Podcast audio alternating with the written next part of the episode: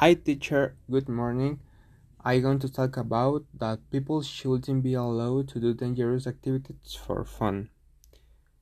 Well, I agree with that because everyone is responsible for their actions and takes fun differently.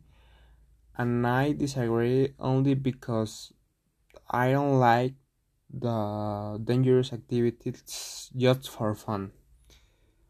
Well, it's very important to keep in mind that not all the people are going to do dangerous things for fun. I think that each person is free to decide about themselves, but you have to live sometimes clear. Doing dangerous activities just for fun it's a very topic seriously because sometimes when doing such activities we endanger the lives of other people.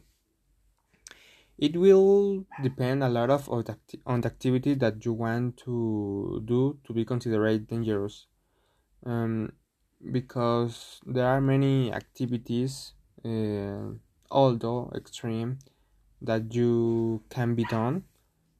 Um, but uh, they have trained people to teach you or help you with the activity, such as swimming sharks, climbing riding, driving in sports cars at a certain speed, and many others um, dangerous activities just for fun.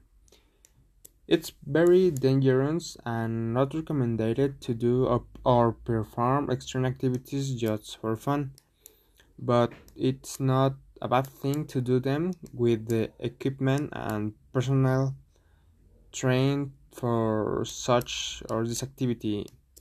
In addition, you not putting the integrity to other people at risk.